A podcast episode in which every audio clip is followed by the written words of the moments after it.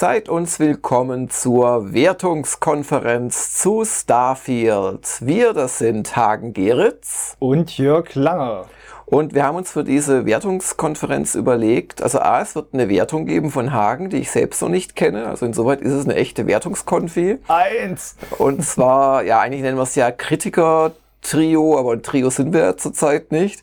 Und ähm, zweitens wollen wir euch nicht langweilen, indem wir wiederholen, was ihr eh schon kennt. Also es wird keine Spielbeschreibung geben. Das könnt ihr in dem doch sehr aufwendigen Test äh, nachlesen oder im auch sehr aufwendigen Testvideo nachgucken. Aber natürlich, wir wiederholen von Dinge, die da drin stehen, ist ja klar. Aber wir ja. fangen jetzt nicht an bei Adam und Eva, sondern wir sagen gleich mal, wie haben wir Starfield spielerisch empfunden? Wo stehen wir gerade im Spiel ungefähr? Macht's uns Spaß und was macht uns Spaß?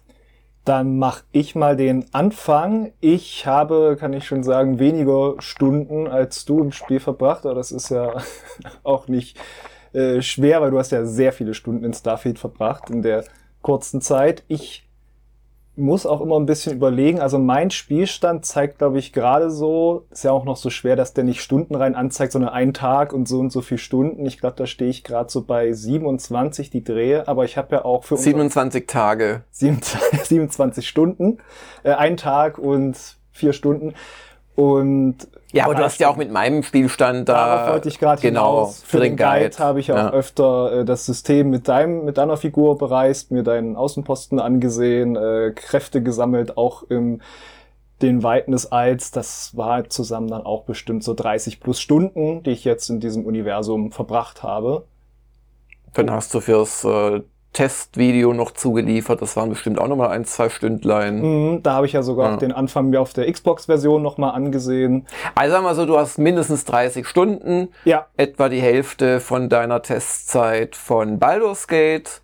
Und bei mir waren es mittlerweile, ich habe auch nochmal privat weitergespielt, auch noch ausprobiert. Ich habe für das Testvideo, habe ich etwa die Hälfte der Szenen extra neu aufgenommen, weswegen mm. das auch 16 Nettostunden gedauert hat in der Mache. ähm, ich bin jetzt mittlerweile eher so bei 140 Stunden und ich habe immer noch Spaß. Aber jetzt wüsste ich gerne von dir, hast du denn Spaß? Ich habe Spaß. Ich hatte ihn nicht von Anfang an. Ich, ich musste mir meinen Spaß auch teils suchen. Dazu kommen wir dann aber sicher auch noch. Aber ja, ich habe Spaß. Ich habe Spaß, die Orte zu erkunden in diesem Universum, die, die Städte, die Siedlungen. Ich habe Spaß, mit den Figuren zu reden, auch auf Details zu achten. Ich habe äh, Spaß an den Ballereien. Ich habe Spaß, an unerwarteten Stellen meinen Eltern über den Weg zu laufen. Das so eine schöne Kleinigkeit ist, dass ja eine ganze Sache ist, eine richtige Questreihe mit vielen Begegnungen, die man nur hat, wenn man dieses eine Merkmal bei der Charaktererstellung auswählt. Und ich sag mal, die Stellen, die mir dann gefallen haben, die mir Spaß gemacht haben, die haben mich dann auch äh, durchaus wieder hinweggetröstet an anderer Stelle über äh, Punkte, wo ich wieder über Sachen gestolpert bin und gesagt habe, ach, wenn das Spiel die eigentlich gar nicht hätte, dann wäre es ja eigentlich eine schönere, durchgehende, spaßige Erfahrung. Ja, ich habe, wie gesagt, es gespielt zum Test. Äh, ich wollte ehrlich gesagt auch die 100 Stunden schaffen, so mhm. auch ein bisschen als Marketing-Aussage, aber ich glaubte auch, dass das wichtig sein würde und dass es jetzt sogar noch mehr geworden sind. Das war mir gar nicht so recht, weil das mein Timing so ein bisschen auch äh, erschwert hat. Aber das war jetzt wirklich so, dass ich, mm, soweit das geht, im Bezugsrahmen, ich spiele das halt pro Tag zehn Stunden, mhm. was relativ heavy ist. Ähm, hat halt bei mir jetzt 120 Stunden gedauert, aber damit bin ich quasi ehrlich bis zum Ende gekommen. Schneller als als normaler Spieler, indem ich nicht alles gemacht habe. Und ich habe mich dann auch entschieden, das Ende quasi nicht anzunehmen. Ich wollte natürlich für einen Test auch ins New Game Plus reinschauen. Mhm. Da gibt's ja zwei Varianten. Aber um das mal zu sagen, also es gibt sicherlich dämlichere New Game Klasse, aber das ist nicht das, worauf das Spiel ausgelegt ist. Also ich warne jeden davon, die Hauptstory durchzuhecheln, um schnell ins New Game Plus zu kommen. Das wird, glaube ich, da macht man sich ein bisschen das Spiel kaputt mit.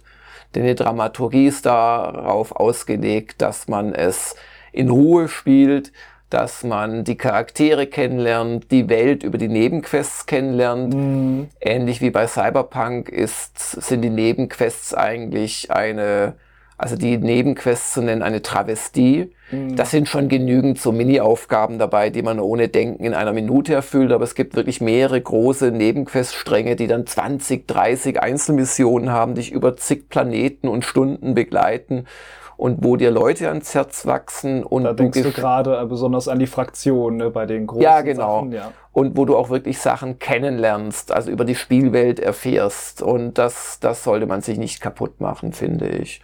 Genau, und ich habe aber auch Spaß daran, stundenlang an Schiffen rumzudoktoren oder auch mal bei meinem Outpost habe ich jetzt doch überlegt, ah, vielleicht doch nochmal einen anlegen Ach, hey. und so. Also ich habe auch schon Spaß daran und das geht mir bei den Elder Scrolls äh, Spielen häufiger so, quasi mit mich auf diese Welt einzulassen, da ein bisschen mhm. meine eigenen Geschichten zu erfinden auch. Und genau darum spiele ich das immer noch freiwillig weiter. Aber jetzt ist Starfield ein Spiel, wo man sich schon fragt, da haben zehn Jahre lang, laut Todd Howard, 25 Jahre lang haben da Leute dran gearbeitet. Ich habe die Credits mir angeschaut. Der Stefan Freundorfer, der da einer der Übersetzer war, übrigens, ich finde die Deutsch, also es muss nicht er gewesen sein natürlich, aber ich finde die deutsche Version nicht super. Also ich sehe schon gut, aber nicht super. Mhm. Ähm, auch was im Schiffsdesign Manager, da wird äh, maximale Kraft heißt etwas, was aber Energie heißen Manche muss. Menü. Also wirklich ja, ja. wieder widersprüchlich oder, oder fehlleitende Übersetzungen teilweise, die natürlich daran liegen, dass die nicht gescheit gebrieft worden sind. Aber wie kann es sein, und ich, dass ich in den Credits wirklich 21 Minuten lang die Credits laufen lasse, mir das alles anschaue und dann kommen immer noch nicht die Übersetzer, sondern die siebte externe Firma mit mehreren Dutzend Angestellten. Irgendwann habe ich dann abgebrochen, das war mir dann zu blöd. Ja. Ähm, also da haben intern wohl 250 äh, Leute dran gearbeitet, extern mindestens doppelt so viel. Nochmal. Hunderte, es gibt hunderte, glaube ich, wenn nicht Dutz, also mindestens Dutzende Sprecherrollen im Englischen und nur wenige haben zwei oder drei Rollen gesprochen. Ein unglaublicher Aufwand ist da reingeflossen, eine unglaubliche Fleißarbeit. Aber wie kann es sein bei so einem Fleißdingens, dass die Bedienung so durchwachsen ist? Die Bedienung ist äh, auf das Gamepad offensichtlich ausgelegt. Das kann ich nur bestätigen. Also es macht viel, viel mehr Spaß. Ich habe es am Gamepad gespielt, am PC, du ja mehr Maustastatur. Das macht viel mehr Spaß, da einfach durch die Sachen durchzuschalten mit den Bumpern und auf der Tastatur, dann springt's ja da und das ist ja nicht mal konsistent, womit du Sachen durchschaltest. Mal ist es Q, mal ja. ist es RT und alles mögliche, also ganz schlimm. Ja, ja. Und, und, teils auch so schlimm verschachtelt, also gerade wenn es ins Bauen gehen, halte erst das gedrückt, um in Außenposten zu wechseln und dann halte dies gedrückt und dann drücke nochmal Tab oder halt auf dem, äh, auf dem Controller den äh, Bumper, damit du da in den äh, Verändern-Modus wechselst, also ganz furchtbar. Ja, allein um die Sternkarte durchzuschalten, musst du zwingend mit M die Systemmap aufrufen, mhm. dann einmal zurück auf den PC mit Tab, dann bist du im Sonnensystem und dann nochmal zurück für die Sternenkarte. Wahrscheinlich gibt's irgendwie eine Direktansprungsmöglichkeit, aber das ganze Prinzip, oder wenn du äh, zum Beispiel in deinem Schiff bist und aus dem Schiff etwas in dein persönliches Inventar übernehmen musst. Oh. Du drückst I, dann bist du im Inventar, dann drückst du Q, dann bist du im Schiffsinventar und jetzt gehst du nochmal mit Q in dein Inventar zurück, aber das hat dann einen anderen Status und erst jetzt kannst du aus dem Schiffsinventar transferieren. Du siehst es aber nicht. Genauso bei den Händlern ich kaufe Munition ein, ohne zu wissen, wie viel ich davon schon habe oder ob ich überhaupt eine Waffe habe. Es gibt 23 oder so Munitionstypen. Ja, ja. Äh, ich kann mir das nicht merken. Und, oder wenn du Waffen siehst, du kannst nur mit der angelegten, aktuell ausgerüsteten Waffe vergleichen, nicht irgendwie dir mal eine Übersicht. Was nee, du kannst das Waffenrad aufrufen, da siehst du auch den Munitionstyp. Aber auf jeden Fall, ja genau, aber das, also ja, wir können das zusammenfassen oder noch wirklich eine Stunde lang Beispiele liefern. Das Interface ist wirklich gequollene Grütze. Das kann man anders nicht sagen. Und selbst auf dem Gamepad finde ich manches zu umständlich, aber auf dem PC ist es teilweise eine Qual.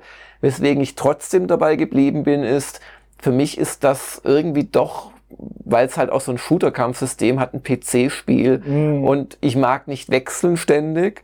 Und darum bin ich quasi bei der Maus. Ich finde auch, das Steuern des Raumschiffs geht ganz gut mit der Maus, vielleicht sogar besser als mit Controller, das weiß ich nicht. Aber das Schießen und, und, und Springen und dann Zielen und so weiter, das fällt mir einfach wesentlich einfacher mit Maus und Tastatur. Ich würde fast sagen, mit dem Raumschiff, finde ich, hat die einfach, wie sie es umgesetzt haben, die Tastatur eine schönere Haptik. Mm. Das ist einfach, finde ich, ist schon schön immersiv. Du musst ja alt gedrückt halten war das so? Ja, ja genau, und dann kannst du durchschalten. Und dann kannst du die WASD. genau. Und das hat wirklich was wie halt Schalter umlegen. Ja, ja. Das ist ein ganz anderes Gefühl, als da das Digi-Kreuz für zu nutzen am ja, Controller. Ja. Und er schaltet ja, also deine Figur schaltet dann, dann auch, also wenn du die, die, die äh, Schiffsteile zur Reparatur benutzt, dann haut er da verzweifelt vorne auf so einen Knopf drauf, ah. zumindest in meinem Ares-Cockpit. Das ist schon schön gemacht. Aber also die Bedienung ist einfach Mist. Mist. Und die Technik ist auch so ein Punkt. Also sagen wir mal so, es sieht schon stellenweise betörend schön aus. Ich sag mal, es hat natürlich so gewisse Naturszenen, wie dann na, die Sonne, die strahlt auf so eine Steinwüste und das wirft lange Schatten. Das kann es sehr schön machen. Äh, so Neon, diese eine verrauchte Stadt mit ihren ganzen Lichtern bei Nacht in dem äh, engen Bereich, wo das ist, das sieht schön aus. Gleichzeitig also gerade auf manchen Planeten hat es schon irgendwie so einen gewissen Plastiklook mhm. manchmal fast. Und ja. erschreckend fand ich auch ein bisschen die Gesichter, eben gerade weil die nicht durchgängig schlecht aussehen, aber manche sehen super, super aus und manche sehen auch aus wie, da ging die Schönheits-OP falsch ja. und das Licht tut diesem Plastiklook dann im Gesicht auch nicht gut. Ja.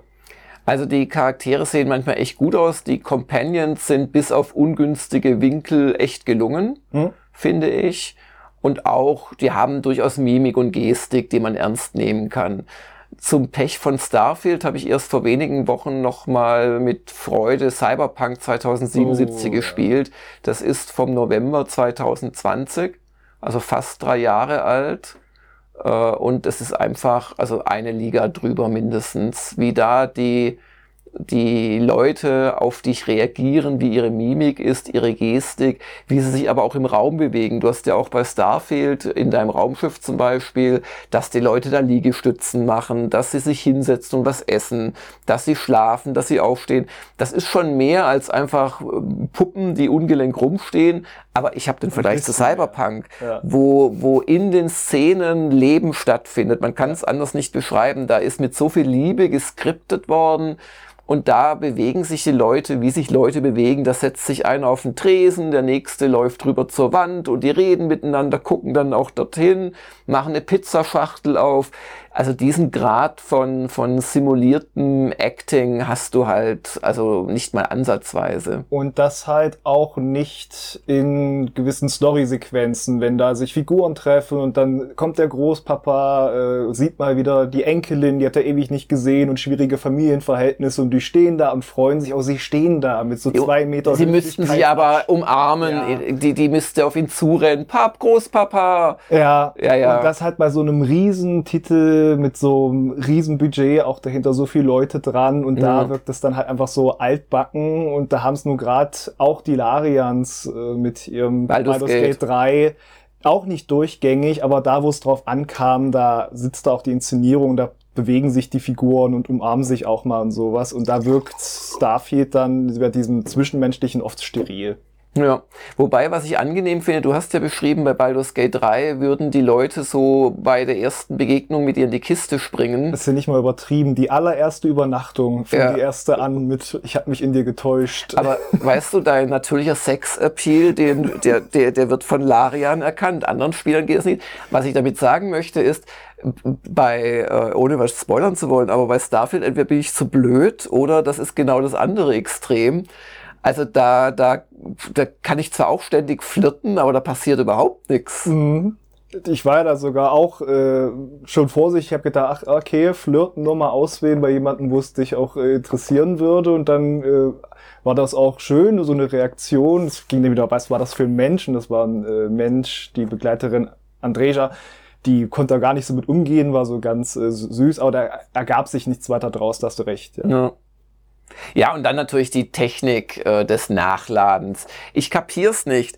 Ähm, die Engine kann ja offensichtlich eine riesige Stadt im Speicher halten und lässt mich dann, ich habe das im Video ja demonstriert oder das auch behauptet im, im Testtext, ähm, kannst du von ganz weit oben nahtlos bis zu deinem Raumschiff springen. Oder, ja. das habe ich jetzt nicht im Testvideo untergebracht, aber ich hatte eine Szene, da habe ich durch ein Snipergewehr an einer anderen hohen Stelle, auch in New Atlantis, habe ich quasi bewiesen, dass sehr, sehr weit entfernte Menschen einfach stillstehen. Die kannst du aber kaum, also kannst du mit bloßem Auge kaum sehen. Mhm. Aber wenn du denen dann ein bisschen näher kommst, auch wieder durch so einen Sprung, dann fangen die an, sich zu bewegen.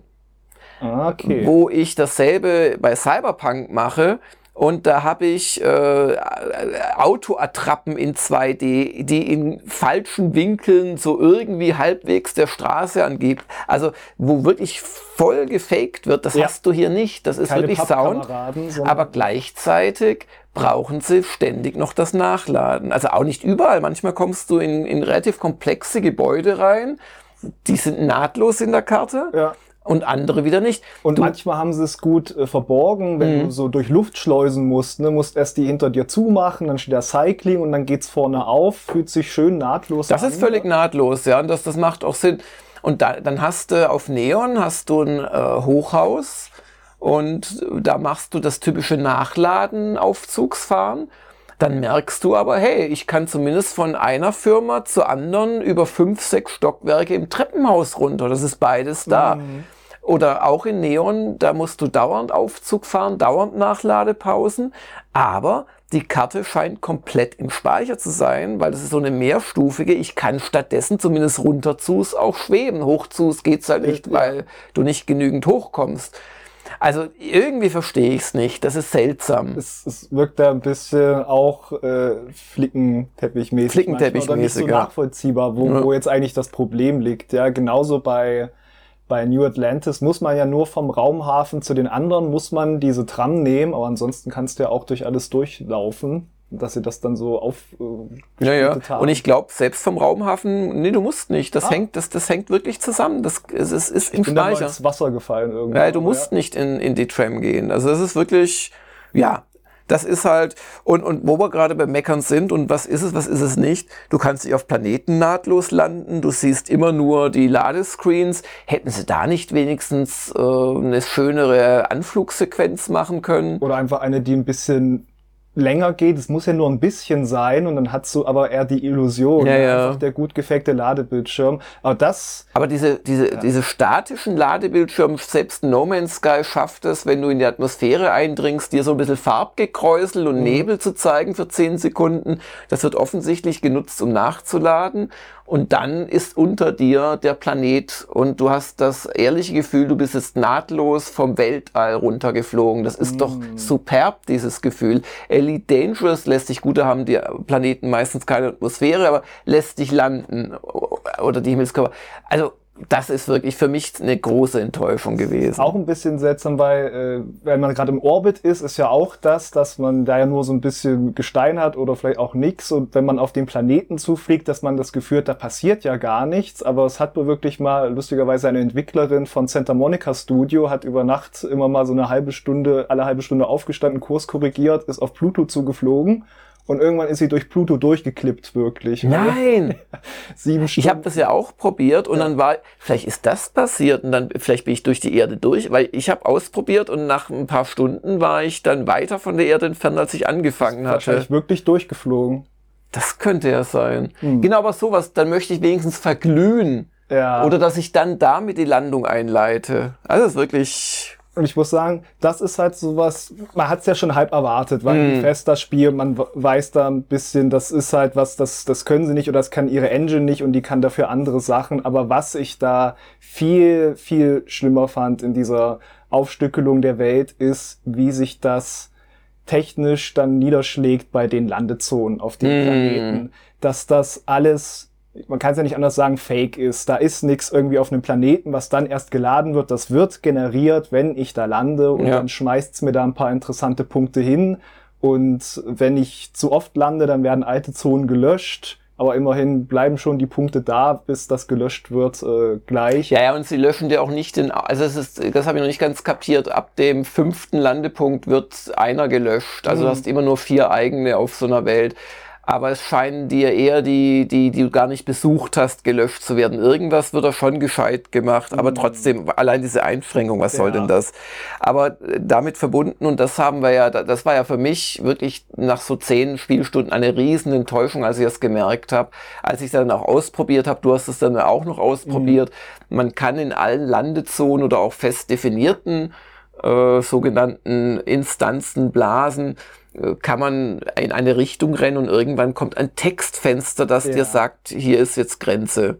Also wie immersionskillend ist das denn? Und sie hätten es ja fast auch lassen können und irgendwann sagt man, okay, dann drehe ich halt um, weil es ist ja du hast ja da schon vor das Gefühl eigentlich, oder ich hatte schon das Gefühl, eigentlich wiederholt sich's jetzt nur. Ich bin auf diesen riesen Berg geklettert, äh, dahinter geht's wieder ins Tal und dann, gerade als ich dachte, wo wir das ausprobiert haben, okay, jetzt wiederholt sich's immer nur Berg, Tal, Berg, Tal, dann kam plötzlich diese Wand. Ja, ja. Und dann macht's halt schon äh, gar keinen Sinn, weil vorher ist es jetzt ja auch nicht so, dass es dir so da die total wiedererkennbaren Landschaften dahin. Nee, es ist alles ein bisschen beliebig und das, finde ich, hätte man besser machen können. Also Fast schon müssen. Ich finde, ja, müssen eigentlich. Also es muss doch, also ich hatte gedacht, von diesen 1000 Planeten, ich habe nie erwartet, dass da auch nur 100 irgendwie definiert sind. Ja. Aber ich hätte erwartet, dass bei den zehn Hauptwelten oder lass es fünf sein, es gibt ja nur vier große Städte und vielleicht zwei Dutzend so kleinere Raumbasen und Dörfer und Werften mhm. auf dem Boden und so,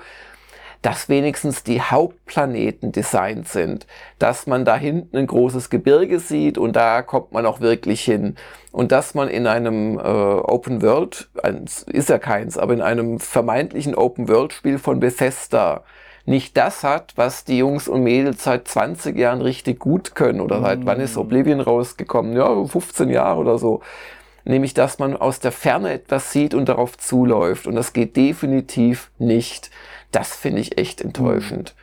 Und da hätte ich mir einfach gewünscht, dass sie es anders lösen, dass sie mehr Zonen vordefinieren, ja. dass man zumindest im, im Bereich der Hauptstadt das Gefühl hat, hier ist eine Spielwelt. Mit dem Umland, weil... Oder auch, was du ja auch äh, bemängelt hast schon, und ich habe es dann auch im Test geschrieben, äh, dass es im Umland einer Stadt nicht das gibt, was du seit dem Mittelalter im Umland jeder Stadt hast, nämlich Betriebe, Bauernhöfe, Zulieferer, äh, Plätze, die sich da einfach ansiedeln drumherum. Irgendwelche Straßen. Also Straßen, ja. Und, und wenn sie nur gemacht hätten, dass da was gebaut wird gerade, hätte man ja auch machen können, Gerüste oder so. Ja, aber die, die, die Kolonien existieren ja seit fast 200 Jahren und die haben so tolle Bauwerke da, mm. das macht einfach überhaupt keinen Sinn. Das macht über, und das ist halt das Schlimme, also das ist, das ist so ein Doppelschlag, also zum einen, dass dieses Prozedurale nicht sinnvoll erkennt, ah, da ist eine Siedlung in ja. der Nähe, also sollte das am Horizont auftauchen Exakt. und es sollte das geben.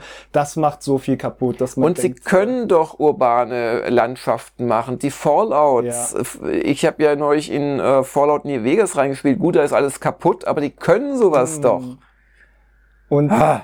Und der andere Punkt ist halt dieser Entdeckerpunkt. Also einfach diese, diese Landschaften, die es einem generiert, die sind langweilig. Hm. Da hast du keine riesigen Canyons oder irgendwelche Sachen, wo du denkst, oh, das habe ich ja noch nie gesehen. Und ich glaube, am Anfang sagt doch sogar, wo die Story losgeht, dieser äh, Barrett, der eine von den möglichen Begleitern, oh, wenn du erstmal weit rausgehst ins All, dann werden die Gesetze der Physik irgendwann eher so eine grobe Richtlinie. Und ich habe halt, also das spielt eine Rolle für die Main Quest. Da haben sie mhm. sich tolle Sachen überlegt, aber einfach mit dem Planeten. Es ist halt, äh, entweder ist es flach mit ein paar Steinen oder es hat ein paar Bäume und die auch so künstlich in Abständen. Ja, es gibt schon Wälder und es gibt auch. Ja, aber keine, keine Abschnitte in diesen Wäldern, ja. wo du nicht durchkommst, weil die immer in diesen hm, gleichen Abständen zueinander ja. stehen und das ja. stört mich halt dann wirklich. Und diese besonderen Merkmale auf dem Planeten, die man dann ja auch scannen kann und dann werden die extra eingezeichnet. Es sind erkennbar halt einzelne Stellen. Das ist schon mehr als ein Grafikobjekt. Es ist oft schon so ein Ensemble. Das kann auch teilweise ganz schön aussehen. Ja. Und dann hast manchmal sogar so Sachen wie eine Höhle, wo die Schwerelosigkeit nicht gilt und so oder mhm. kaum gilt. Aber letztlich wirkt es zu sehr aus äh, der Stange da rausgezogen genau. und also hingepflanzt. Die, die, Besonderheiten, und das ist vielleicht dann auch ihr Dings, dass sie ihr, ihr NASA-Realismus-Ding dazu genau genommen haben. Aber wenn du dann hast irgendwelche hier Spuren amphibischen Lebens, weil das Wasser flach ist oder irgendwelche intelligenten Mikrobenkolonien, das ist dann was für Geologen und was weiß ich, Evolutionsbiologen, die kommen dann durch dieses Spiel und staunen sich einen ab, aber ich stehe jetzt nicht da und denke, oh, was habe ich da in diesem Weltall entdeckt? Ja. Nee, das hatte ich echt auch nicht. Es gibt schon ein paar lustige Tierarten, also auch fliegende, sogar schwimmende, mhm. aber ganz wenige und halt vor allem landbasierte.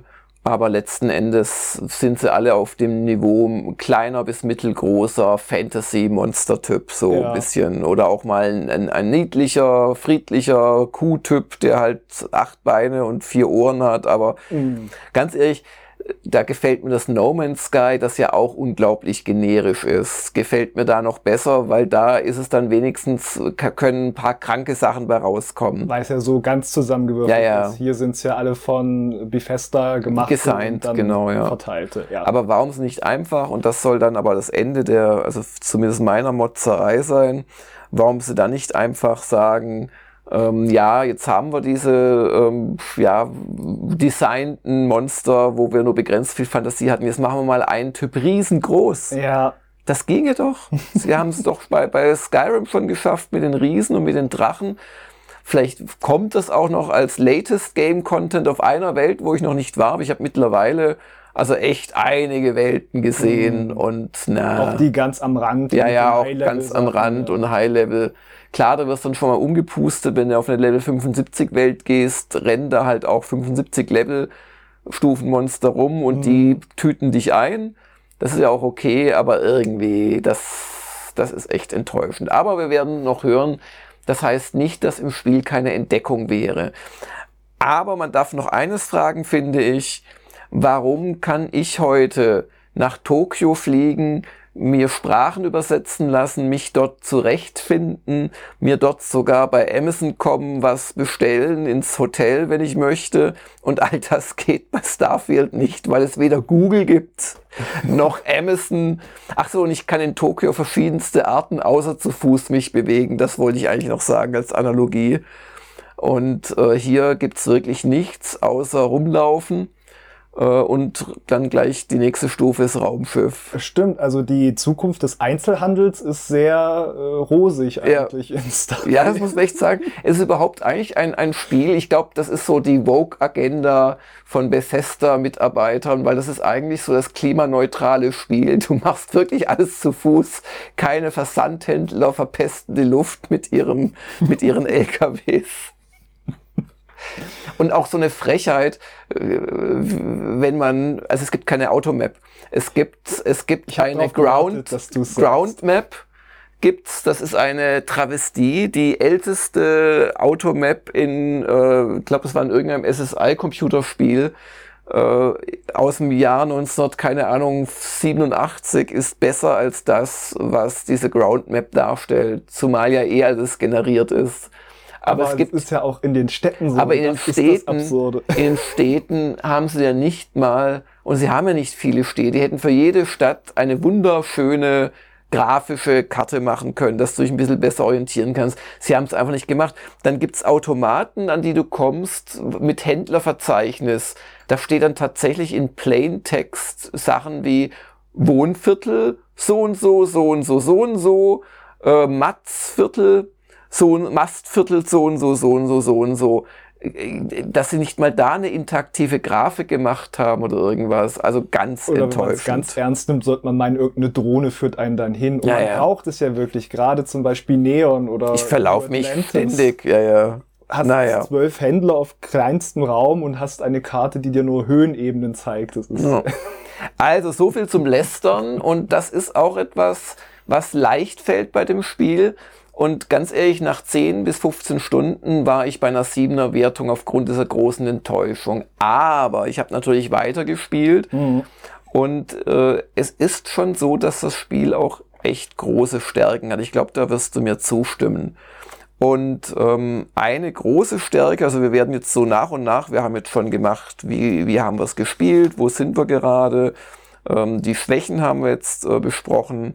Äh, wir reden jetzt über Story und Welt, wir reden danach über den Rollenspielfaktor, das Shooter-Gameplay und den Weltraumaspekt. Das werden noch so unsere großen Themen sein und dann kommen wir irgendwann auch zum Ende. Aber ähm, also die Story, die Hauptgeschichte gefällt mir wirklich gut. Ich bin ein alter Science-Fiction-Fan, auch Fan von so, naja, Science-Fiction statt Fantasy-Fiction, was man heute so Hard SF nennt. Mhm. Und es ist nicht Hard SF. Hard SF versucht ja wirklich auf strengen, ja, physikalischen, technologischen Erkenntnissen aufbauend in die Zukunft zu schauen. Ja. Und das macht es nicht. Also allein dieser Graph Drive ist natürlich Kokolores, kein Treibstoffverbrauch, keine Reisezeit. Es dauert länger, äh, den Armstealer in New Atlantis zu finden im Wohnviertel, als von einem Ende des äh, Sonnensystems, äh, nein, der, der, der, der Galaxie zu, zum anderen zu springen. Aber es ist eine Art von, ich möchte mal sagen, glaubhaft mit mit Mysteriumseinschlag, Science Fiction. Und die mhm. gefällt mir ausgesprochen gut. Es ist ja wirklich ähm, es ist ja kein Maßeffekt in dem Sinne, dass man jetzt nicht zwölf Alienvölker hat. Man hat ja wirklich nur diese menschlichen Fraktionen und die haben da viel schon erkundet vom Weltall, aber die haben jetzt nicht die Männchen mit den großen Augen getroffen. Und das ist ja auch so ein Faszinosum von der ganzen Hauptgeschichte, was auch gut zieht, dann finde ich, weil dann gibt's aber diese Artefakte, die man am Anfang findet und niemand weiß, wo kommen die denn dann eigentlich her? Wie kann das sein, wenn wir bis jetzt noch keinen getroffen haben ja. und dann auch die ganzen äh, Leute, die da zusammenkommen bei der Constellation, die find, fangen das, diese Faszination super ein, finde ich, gerade mit den Theologen, der auch mit dabei ist, der ja auch gern dann äh, Diskussion mit anderen anfängt und dann kann man sich einmischen. Ja. Äh, super Hook, um da am Ball zu bleiben. Und auch da an den Stellen stark, wenn man mit einem davon losreist, um ein bestimmtes Artefakt zu holen. Das sind ja diese kuratierten Missionen dann. Das ist der Teil, den ich jetzt schon kenne. Du mhm. hast es ja dann noch äh, bis zum Ende auch erlebt alles. Ja. Genau, also die, das ist erstmal die Hauptstory, die hat wirklich einige profunde Momente. Ähm, klar, wer sie durchhechelt, um ins New Game Plus zu kommen, ja, der kann sie aber auch auf den Kopf schlagen aus meiner Sicht, weil dann, dann, dann zündet sie bestimmt nicht so, als wenn sie halt immer wieder auch unterbrochen wird durch andere Tätigkeiten und auch Sachen dann sacken können. Du erfährst in der Hauptstory auch einiges über die Welt. Ähm, und also ganz wichtiger Tipp ist, auch die Nebenmissionen zu spielen, weil da steckt viel der Kreativität der Entwickler drin und auch viel Entdeckungen und Sense of Wonder. Also das, was das Spiel nicht hat bei mhm. seiner komischen prozeduralen Generierung, hast du dann halt doch. Es gibt schon genügend zu entdecken. Es gibt halt designte Elemente, Planeten, Landepunkte, die designt sind, Raumschiffe im Weltall. Ich möchte auch nicht spoilern, aber es wird immer wieder mit dem Thema Schwerkraft gespielt, mhm. aber auch nicht so, dass es alt wird. Da gibt es einige ganz fantastische Sachen. Also das haben sie gut geschafft und die Welt ist eigentlich ganz glaubwürdig. Du hast äh, zwei große Fraktionen, du hast dann noch eine Piratenfraktion, du hast ein paar Bösewichte. Ja. Und du erfährst halt nach und nach, und es gibt auch so Walking Simulator mäßig äh, Missionen, aber auch Dinge, die du dir einfach in der Spielwelt anschauen kannst, wo an diesen Koloniekrieg erinnert wird, wo an die Zerstörung der Welt erinnert wird, also der Erde, die gibt's noch, aber sie ist nur noch eine tote Hülle. Mhm. Oh, auch ein ganz starker Moment am Anfang, dass ja manche schon gar nicht mehr glauben, dass es die Erde gibt, dass mhm. das schon Teil zum Mythos geworden ist. Ja, nach ja. 200 Jahren und es ist nur noch ein Dustball, genau. Ja. Man besucht dann auch die Erde, einige bestimmte Punkte und da macht das Spiel auch echt viel gut und stimmungsvoll. Du besuchst auch den Mond in einer bestimmten Mission, den Erdenmond und hast da echt eine ganz tolle Erfahrung, wie ich finde. Und wie es bei Bethesda, aber auch anderen Spielen üblich ist, das ist im Prinzip die schöne, ich nenne sie mal System Shock Tradition, wird auch viel über Audiologs erzählt mhm. und über Dialoge, aber auch echt über so Slates, die du findest die sollte man auch nicht immer ignorieren. Also da wird auch durchaus Stimmung transportiert, wenn man halt ein bisschen die Welt ernst nimmt und mehr über sie erfahren möchte. Äh, das mit den Fraktionen geht noch weiter. Die äh, vier Hauptfraktionen oder drei sind es eigentlich nur, weil die Varun, die, das wird auch weiter thematisiert, die sind nicht da. Also ich habe immer gedacht, man fehlt irgendwann noch eine Hauptwelt, aber ich glaube es nicht. Das klingt für mich eher so als DLC. Ich habe es auch bisher nicht entdeckt. Das fand ich schade, weil die hat äh, mich auch mit am meisten eigentlich interessiert, weil man, ne, die hat die beiden Fraktionen United Colonies Ja. und Freestar und die sind quasi von diesem Exodus der Erde hervorgegangen und ha- haben da Territorien und die Varun, die haben eine neue Welt gesucht, aber dann angeblich irgendeinen Schlangengott gefunden und jetzt greifen sie die anderen alle an. Ja, aber es wird schon noch mehr erklärt über Ja. die Varonen und dazu gehört halt auch die Begleiterquest mit der schon äh, angesprochenen Andrea, äh, die eine Varun ist. Und es gibt auch eine Mission in New Atlantis, die du im Zuge der Story machen musst. Ähm, nee, die machst du sogar im Zuge einer Nebenquest, äh, Quest, wo du auch in die Botschaft der Varunen kommst, die Ah, es noch und die gibt. wollte ich nämlich reinschnüren, New Ja. Atlantis und ging nicht. Und das, das geht alles und du erfährst so mit der Zeit, die haben sich ganz bewusst zurückgezogen und wenn Leute in deinen, in, in die bewohnten Gebiete geschickt werden, Hm. äh, dann dürfen die nie wieder zurückkehren in die Heimatwelt, weil sie so paranoid sind. Anyway, also die, gibt's, die sind auch schön unterschiedlich. Also die, die Freestar Collective, das sind so die Cowboys Ja. auf, ähm, auf Cheyenne, auf dem Planeten, in Aquila City und einigen anderen. Das sind so die, die Texas Rangers, die Farmer, die Hillbillies auch ein bisschen, aber halt so sehr individuell. Mhm. Ich weiß nicht, ob es ein Bug ist oder Zufall. Das sind auch oft so die Shops nicht besetzt, weil die Leute eher im Saloon saufen, als ihrer Arbeit nachzugehen. das ist, das passiert mir in ähm, New Atlantis nie. Könnte aber ein Bug sein, ehrlich gesagt. Ähm, ja, und Neon gehört dazu. Das äh, ist quasi auch so, das ist dann so der pure Kapitalismus und aus, aus dem Öl einer einheimischen Fischart ist ein Drogenimperium entstanden. Da kommt nämlich die Droge Aurora her. Und das ist schon so schön, das ist ja aber beides Freestar Collective, diese beiden Ja, ja, genau. Einmal so diese Wildwest-Romantik und dann wirklich. Ja, aber beide sind halt individualistisch und die wollen nicht dieses, dieses geordnete CSU-Wählerschafts-United Colonies-mäßige haben. Ja, auch dieses militaristischere noch ein bisschen. Ja, ja, ein bisschen, genau. ja. Und das wird schon ernst genommen. Du kannst dich mit den Fraktionen verfeinden. Das ist gerade noch zu krass. Also wenn du dem Hagen sein Hanuta stiehlst, geht so genauso die gesamte Orbitalflotte dann auf dich los, wie wenn du ein Schiff gekapert und alle umgebracht hast. Ja, Das ist wirklich sehr lächerlich und passt noch nicht ganz, aber danke, die dass du da an der Stelle wieder meckerst. Ich Ja. musste ja einen Weg finden, wie ich äh, für diese eine Quest einen Ja. Weg finde, wie man verhaftet wird, ohne gleich erschossen zu werden. Der, die Antwort war ein Putzroboterboxen. Das ist noch. Ja, oder was stehlen geht auch, dann wirst du auch, genau. Aber also die Systeme funktionieren schon und teilweise besser, als ich erst gedacht hätte. Und ähm, auch das gehört, dann gibt's noch also die, äh, die Crimson Fleet, mit denen kann man sich im Zuge, ich glaube, darüber hast du gerade ein bisschen gespoilert, an der Quest dich auch befreunden. Und das hat echt Vorteile und äh, leider kann ich es für den Test nicht mehr ausprobieren, was passiert, wenn man dann da weiterspielt und sich doch gegen sie stellt, weil du wirst dich dann irgendwann zwischen United Colonies und Crimson Fleet entscheiden müssen. Also es passt, also ich glaube nicht, dass du beide zufriedenstellen kannst. Und dass ich mit denen befreundet war, ist das ganze Spiel, äh, ist so unglaublich praktisch, weil deren Heimatwelt ist quasi nur eine Sternenstation und da kannst du Schmuggelware ohne Probleme verkaufen. Du wirst eben nicht gescannt. Ähm, da kriegst du äh, Schiffe, die just auch zum Schmuggeln geeignet sind. Und äh, du triffst ja auch in der ganzen Galaxie an und mir wurden sogar Hauptstory-Missionen einfacher, weil ich mit denen befreundet bin, weil das Pro Programm sich das gemerkt hat. Ja. Und wenn die dann eine Station übernommen haben, wo ich ein Artefakt zum Beispiel finden soll, dann sagen diese Sachen wie Be glad that you're in the fleet. Oh, I would have killed you already. Und die greifen dich da nicht an. Ja. Und sowas gefällt mir. Das ist zwar vielleicht ein bisschen harsch jetzt bei diesem Kopfgeld sofort angegriffen werden und so und zerstört. Oftmals schneller, als du dich ergeben kannst, weil dann nehmen sie sich fest und alles ist gut gegen Strafzahlung.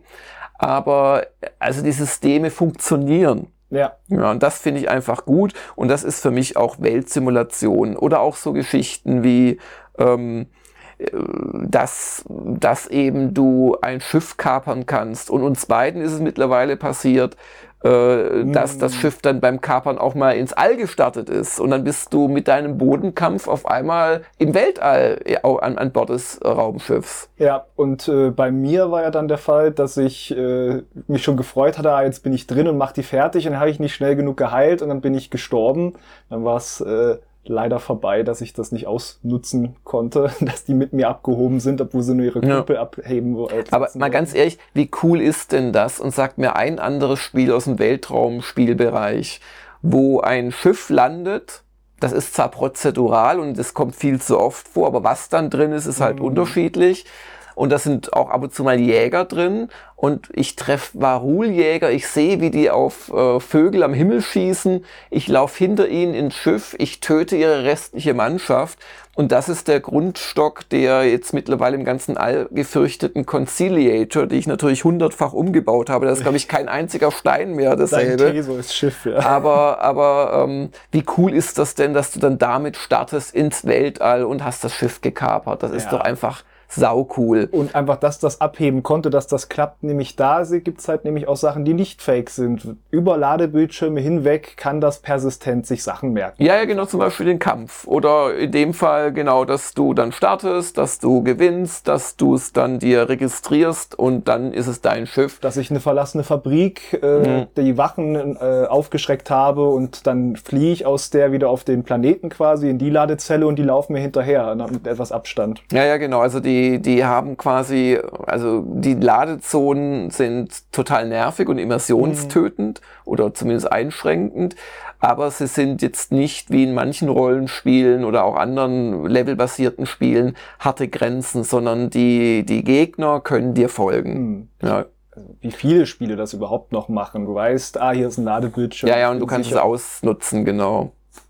Ja, und dazu kommen die vielen, vielen Details. Also was, was äh, Bethesda RPG-Verächter einfach, glaube ich, nicht so ganz schätzen können, weil es einfach da bei ihnen nichts, nichts äh, ange anklingt, ist die Art, wie äh, Geschichte und Szenarien auch einfach über die Items und die Gestaltung der Welt äh, dargestellt mhm. werden. Also nicht nur Slates, die dir was vorlesen, sondern auch, dass du siehst, oh, die hier sind äh, abrupt aufgebrochen hier ist überall Müll verstreut, ah, hier ist es schön aufgeräumt, hier ging es um die Erforschung von etwas. Das siehst du halt, du kannst die Items nehmen, die passen auch. Es gibt Myriaden von Items, die aber irgendwie sinnvoll platziert sind. Natürlich ja. viel zu viele Waffen und Munition, aber das ist halt wieder, hat spielerische Kompromisse sicherlich dahinter. Aber oft genug Waffen halt in Waffenkisten oder an Waffenständern. Ja, genau. Und ja. Oder du kannst ja auch dein Raumschiff dann mit einer Waffenkammer ausstatten. Dann kannst du auch deine Lieblingswaffen, die du aber nicht mitführst, aber vielleicht nicht hergeben willst, mhm. weil sie ganz lange deine Lieblingswaffen waren, kannst du da zur Schau stellen. Schön, da ticken wir gleich. Ich heb sowas auf. Ja, ja, genau. Also zumindest die besonderen, ja. Oder auch so Detail, äh, liebe, wenn, wenn du diese Container baust in deinem Outpost, die haben tatsächlich eine digitale Anzeige und zeigen den Füllstand an, interaktiv. Super. Ich find's äh, super ein Detail, wenn du in Sidonia bist, auf dieser Mars-Bergbauarbeiterstadt, mhm. ist ja so eine Anzeige so und so viele Stunden seit dem letzten Unfall. Und wenn du jetzt jemanden anschießt oder haust, dann geht diese Anzeige Nein, das ist ja lustig. Das ist richtig ja. toll.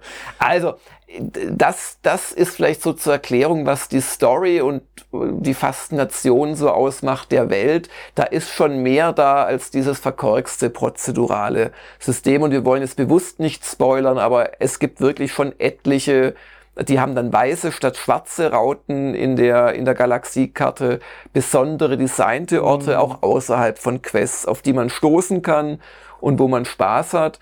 Und dann eben ja, die ganzen Quests auch mit Begleiter, die dann mitkämpfen, die, die einfach da sind, die auch viel kommentieren. Ja. Also es ist natürlich sehr selbstironisch, aber wie viel verschiedene Sprüche es dafür gibt, dass du halt als Spieler rumrennst und alles einsackst, was nicht nied- und nagelfest ist, also ist schon fantastisch. Ja, oder ich äh, löse den äh, Boost Pack doch nie so richtig aus, wie ich dachte, und dann macht's knack und dann höre ich nur so von weiter oben, oh, von meiner Begleiterin. Hat das wehgetan, genau. Oder wenn du, wenn du, genau, wenn du runterfällst, es gibt ja auch so Verletzungssysteme, dann ja. machst, verschaust du einen Knöchel und das, das wird dann auch kommentiert. Also da passiert viel, was man vielleicht gar nicht auch so aktiv merkt, aber über die Spielstunden hinweg formt sich dadurch doch sowas wie ein Band mit einigen deiner Begleitern, mhm. weil die sind einfach da, die erzählen, dann haben sie ihre persönlichen Stories, fragen auch mal was nach, ihre persönlichen Quests rein, da gibt's mindestens drei, Barrett, ähm, Andrea und ähm, Co. Sam Coe. Ja. Die drei scheint's zu geben. Und das sind dann auch ewig lange Questreihen, die dich einmal durchs Universum und zurückführen und die auch Sinn machen für die Figur. Mhm. Also das gefällt mir außerordentlich gut. Und gerade auch vielleicht im Vergleich zu den so ein bisschen überbordenden Figuren von Baldur's Gate 3, da wirkt manchmal vielleicht erstmal ein bisschen äh, gewöhnlich, aber die entfalten halt ihre ganzen Facetten so mit der Zeit, wenn du denen halt auch die Zeit gibst, äh, dass sie dich mal begleiten, wenn du auch mal ein bisschen Partner durchtauscht hier und Ja. dort.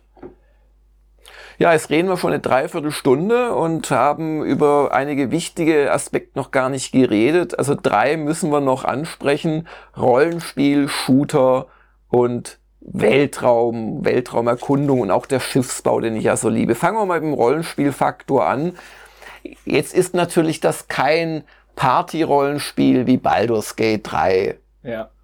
Aber trotzdem, du hast Entscheidungen, du hast auch teilweise die Möglichkeit, Missionen auf verschiedene Arten und Weisen zu lösen. Ich, auch da Definitiv. will ich nicht spoilern, aber du musst einmal in einem Gespräch, musst du was an dich bringen und du kannst das wirklich akribisch vorbereiten ähm, in mehreren Aspekten. Bei mir war es dann so, durch meine geniale Gesprächsführung habe ich es gar nicht gebraucht, aber ich hätte quasi einen, einen Plan B und einen Plan C gehabt, wenn es schief läuft.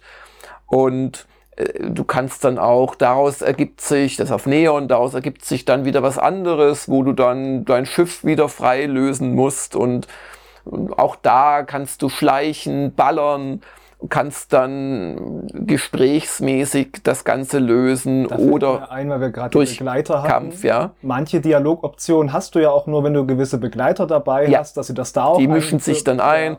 Genauso, du hast ja schon erwähnt, mit der Familie am Anfang. Es macht auch einen Unterschied, was für Hintergrund-Perks du wählst. Wenn Ja. du, also es gibt ja diese Archetypen am Anfang wie Soldat, das wird referenziert. Da gibt's so knapp zwei Dutzend oder etwas über zwei Dutzend. Genau, das ist mal so Flair zwischendurch. Das ist immer mal wieder Flair oder erlaubt dir einfach andere Handlungsoptionen oder auch mal was Ah. gewaltfrei zu lösen. Definitiv. Okay. Und dann gibt's ja auch noch die äh, drei äh, Spezialmerkmale, wo einer davon eben ist deine, deine äh, Eltern.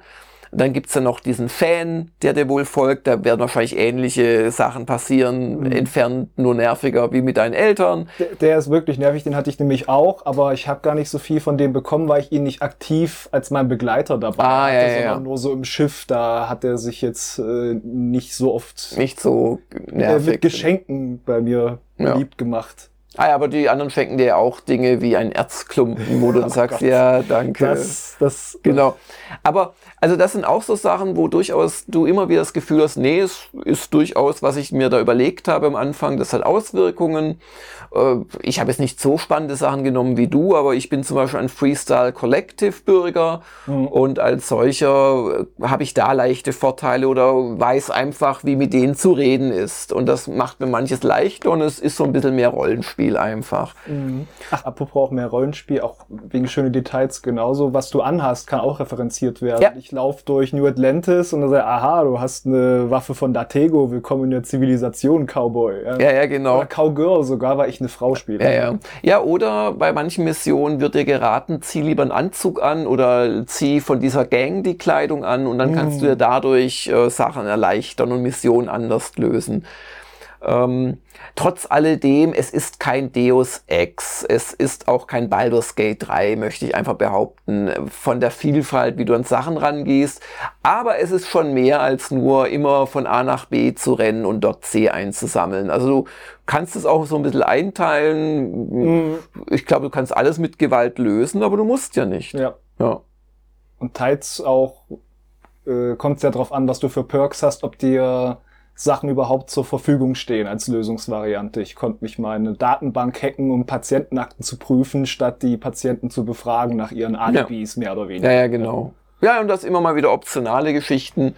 Es funktioniert auch nicht alles super. Ich bin mittlerweile zu hochstufig für solche normalen Quests und das macht's dann, dann, dann sind es eigentlich doch so tatsächlich so WoW. Ich, ich renn zum Questmarker-Quests, weil ich einfach alle wegballere in bestimmten Mhm. Gebieten.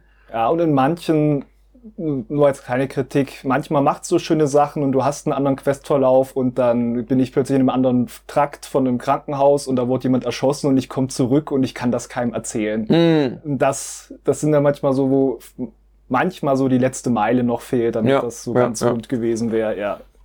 Ansonsten ist es ein solides System, es baut nicht auf äh, Attributs verteilen und so weiter auf. Ja, es hat aber ganz stark diese Perks und ich finde, man freut sich wirklich über jeden Levelaufstieg und man will eigentlich immer drei Sachen steigern, aber darf nur eine steigern. Also das haben sie gut hingekriegt.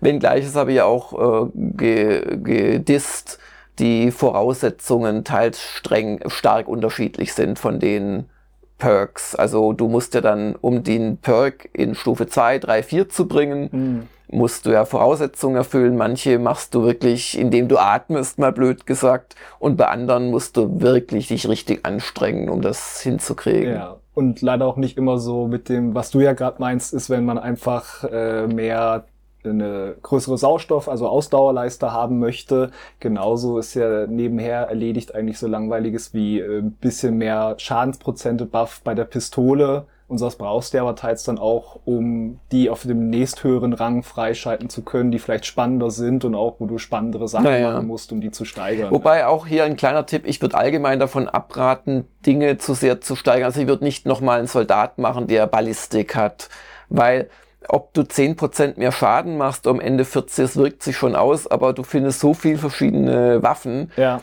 Du findest, du, also ich würde, ich würde die seltenen Perks nicht darauf verschwenden oder die Skill Points, Ja. Dinge quasi mir zu holen, was ich durch bessere Ausrüstung mir auch holen kann. So ich würde bei einem zweiten Spiel noch mehr darauf achten, dass ich mir besondere Sachen freischalte. Ja. Genau. Aber auf jeden Fall, das Halt funktioniert. teils gucken, weil man braucht ja für die höherstufigen aus einer Kategorie wie Technik oder Forschung. brauchst du oder auch so, bestimmte brauchst Punkte, niedrigere. genau, also du musst, irgendwas musst du dann doch auch schon machen. Also das, das äh, funktioniert insgesamt gut. Also man ist, finde ich, auf angenehme Weise mit Ausrüstung beschäftigt. Mhm. Aber genau auch, das weiß ich jetzt nicht, wie es bei Baldur's Gate ist, vielleicht kannst du was dazu sagen, aber was mir im Vergleich zu Diablo 4, wo ich auch dieses Jahr schon etliche Stunden reingesenkt habe, auffällt, ist, dass du eben nicht im Minutentakt Ausrüstung optimierst und im Prinzip deinen eigenen Helden von vor einer Stunde nicht wiedererkennst, weil innerhalb von einer Stunde du oft wirklich alles änderst, wenn, wenn du irgendwie in einem Questgebiet bist, wo viel droppt. Und bei Starfield habe ich teilweise 10, 20, 30 Stunden lang zumindest einige Waffen immer noch dieselben, einfach weil ich sie mag, weil ich damit umkomme, weil sie immer noch äh, umgehen kann, weil sie immer noch auch Schaden genügend machen und durch das Modding-System, das kein Zwang ist, aber was eigentlich ganz gut funktioniert, kann ich sie auch noch quasi verbessern und aktuell halten. Also das gefällt mir außerordentlich gut. Genau. Das ist eine etwas andere Philosophie nochmal als bei Baldur's Gate, weil da war ja wirklich jeder oder fast jeder Gegenstand einzigartig mit irgendeinem besonderen Effekt und dadurch hattest du auch lange Synergien. Also da hattest du auch lange Sachen, die du behalten kannst und es wurde aber auch sehr viel und du musstest genauer dich damit befassen, was ist was. Da kannst du bei Starfield, weil es halt teils ausgewürfelt ist und dann auf diese Schlagworte ja auch teils reduziert wird, kannst du da dir schneller einen Überblick verschaffen. Und es ist trotzdem schön, weil es, äh, ich würde auch sagen, in der richtigen Frequenz kommt. Man freut sich auch, wenn man eine seltenere findet und äh, kann trotzdem immer wieder tauschen, wenn man sieht, ach, die hat jetzt die und die Mods oder ich habe jetzt diese Waffe extra für Roboter zum Beispiel. Ja. Ich finde nur schade, dass die höheren Crafting-Optionen, dass das auch wieder hinter einem Perk ist, weil es ist Ja. halt nicht so ein spannender Perk. Ja, ja, es ist genau, also es ist und und es ist es wird noch schlimmer. Sie haben halt künstlich ähm, dann bei einigen Sachen, zum Beispiel Waffenmods, gibt's die internen Mods. Dazu brauchst du dann nochmal einen zusätzlichen Perk, den du für nichts anderes brauchst. Ähnlich bei den Rucksäcken, um endlich die besten Booster Packs in meinen Lieblingsrucksack einbauen zu können, bin ich jetzt immer noch, jetzt könnte ich's machen. Ich brauche immer noch, glaube ich, insgesamt vier Skill Points, um dahin zu kommen. Das ist schon ein bisschen nervig. Aber Gott, das haben sie halt und dafür haben sie zum Beispiel keine äh, Level äh, äh, Voraussetzungen fürs Führen von Waffen. Du Das kannst eine geile Waffe ja. finden und dann hast du die. Punkt. Genauso kannst du auch Schiffe kaufen und kapern, die du gar nicht selber bauen dürftest, weil beim selber bauen haben sie halt teilweise sehr artifizielle Perk-Vorbedingungen drin. Aber verkaufen tun dir das die gewieften äh, Händler natürlich. Die sagen dann nicht, aber es ist gar nicht qualifiziert. Das zu fliegen. Ja, und das finde ich eigentlich gut als Philosophie. Ja, kommen wir zum Shooter-Gameplay. Ja, wir waren ja gerade schon bei den. Waffen. Es ist ja ein Ego-Shooter, auch wenn man es in der Third Person spielen könnte. Ich habe das auch oft gemacht, aber bei dem Ballern, gerade wenn es in die Innenräume geht, dann mag ich doch lieber das in Ego-Perspektive sehen. ist schon mal schön mit den äh, Waffentypen, die es sich da aufgeteilt hat, mit Energie und äh, physisch, was ja so die häufigsten sind. Und wie funktionieren eigentlich elektromagnetische Waffen? Ich habe das, Das sind- Gefühl, die deaktivieren, wenn man da diesen blauen Balken aufbaut. Ne? Ähm, redest du von Schiffen oder redest du Äh, Entschuldigung, von... ich war gerade bei noch zu Fuß kämpfen. Gell. Also elektromagnetische Waffen, die ähm, machen Leute bewusstlos, dann gehen sie zu Boden. Das geht auch bei, bei Menschen, ich habe das jetzt vor allem bei Robotern dann immer gesehen, aber das ist, aber siehst du, ich habe jetzt auch 30 Stunden gespielt und frage mich, äh, ob ich schon diese elektromagnetischen Waffen äh, richtig verstanden habe. Und das sind ja zum einen da die ganzen Typen und mit Mods hatten wir schon drüber geredet und da die andere Seite der Medaille sind ja dann die Gegnertypen, die du hast. Du hast Roboter, du hast Alien-Kreaturen, du hast Typen von Menschen, die teils auch verschiedene Taktiken haben, meinte ich. Also es gab zum Beispiel beim Freestar Collective bei irgendwelchen Marodeuren, dass die teils in irgendwelchen Büschen hocken und auf die schießen und dann laufen sie weg und lassen so Minen hinter sich fallen. Das waren dann nette kleine Dinger. Ja, ja. Oder, also es gibt natürlich Nahkämpfer, die rennen dann auf dich zu. Ach genau, du kannst Ja. das ja genauso. Es gibt auch ein paar geskriptete, ähm, ja, so Kämpfe, wo es dann so fast schon Invasion gibt. Das gefällt mir ganz gut. Ich finde die KI, finde ich gut. Also die ist nicht super, aber sie zieht sich schon noch mal zurück. Sie ist nicht dämlich einfach. Sie ist nicht aktiv dämlich, aber also die, die, die, die, die KI ist nicht dazu gedacht, dich eins zu eins herauszufordern. Das Nee. tut sie nicht. Wobei, also das ist so ein Punkt, wo ich mich jetzt frage, sollte ich vielleicht mal auf Nor von Normal auf schwer umschalten? Also ich komme schon erstaunlich gut durch die Feuerkämpfe. Also ich sterbe so alle fünf Stunden einmal, wenn ich nicht aufpasse, weil du kannst dich halt äh, heilen, problemlos. Aber es gibt dann schon auch ab und zu mal schwere Kämpfe. Und ja, ich glaube, wem es zu einfach ist, das soll einfach den Gegnern mehr Hitpoints geben und auf schwer schalten. Schwerer ist schon oft eher in meinem Empfinden so Hinterhalte, also so Masse, wo Mhm. du dann auch das Problem hast, dass ja diese Heilsprays, die du vor allem nimmst, die Medpacks und Traumapacks, dass die halt über Zeit Ja, heilen. ja, genau. Und Sniper sind ganz fies. Sie werfen auch echt fröhlich Granaten teilweise. Also Mhm. ich finde die KI spielstark. Vor allem aber, ich bin kein Borderlands-Fan.